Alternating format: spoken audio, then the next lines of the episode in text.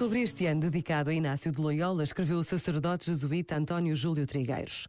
A 20 de maio de 1521, o cavaleiro Inigo de Loyola foi ferido numa batalha em Pamplona. Será durante a sua penosa convalescença que se dará uma profunda transformação no seu íntimo, a ponto de mudar totalmente o rumo da sua vida.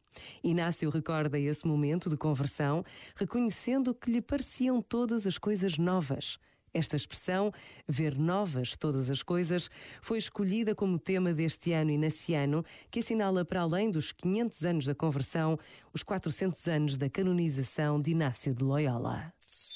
Este momento está disponível em podcast no site e na app da RGF.